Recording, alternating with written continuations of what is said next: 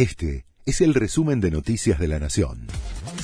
La Nación presenta los títulos del martes 16 de mayo de 2023. El gobierno amenaza con reforzar los controles de precios. No se explica razonablemente el aumento de la inflación, dijo el secretario de Industria y Desarrollo Productivo Juan Ignacio de Mendiguren, y advirtió con nuevos controles de precios para intentar contener nuevas subas. Hay abuso, no cabe ninguna duda, dijo el funcionario.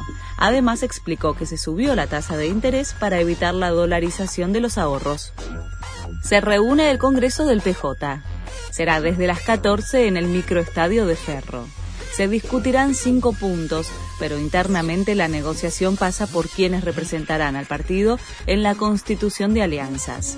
El PJ llega con posiciones divididas y sin acuerdo electoral a 40 días del cierre de listas. El FMI analiza las nuevas medidas y advierte sobre el ajuste fiscal y las reservas. El fondo dijo que evalúa las medidas que implementó el gobierno para intentar frenar la suba de precios. Además, aseguró que continúan negociando formas de reforzar el programa para reducir la inflación, que incluye ajuste fiscal y fortalecimiento de reservas. Empieza el Festival de Cine de Cannes. Se trata del evento más importante del calendario anual cinematográfico que tendrá su clausura el sábado 27.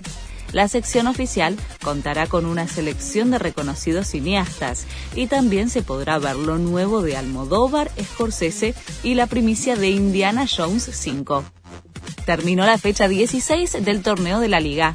River se mantiene en la punta con 37 unidades pese a su derrota frente a Talleres.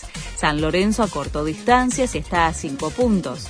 El podio lo completa Talleres de Córdoba, que alcanzó 30 unidades con el triunfo sobre los Millonarios.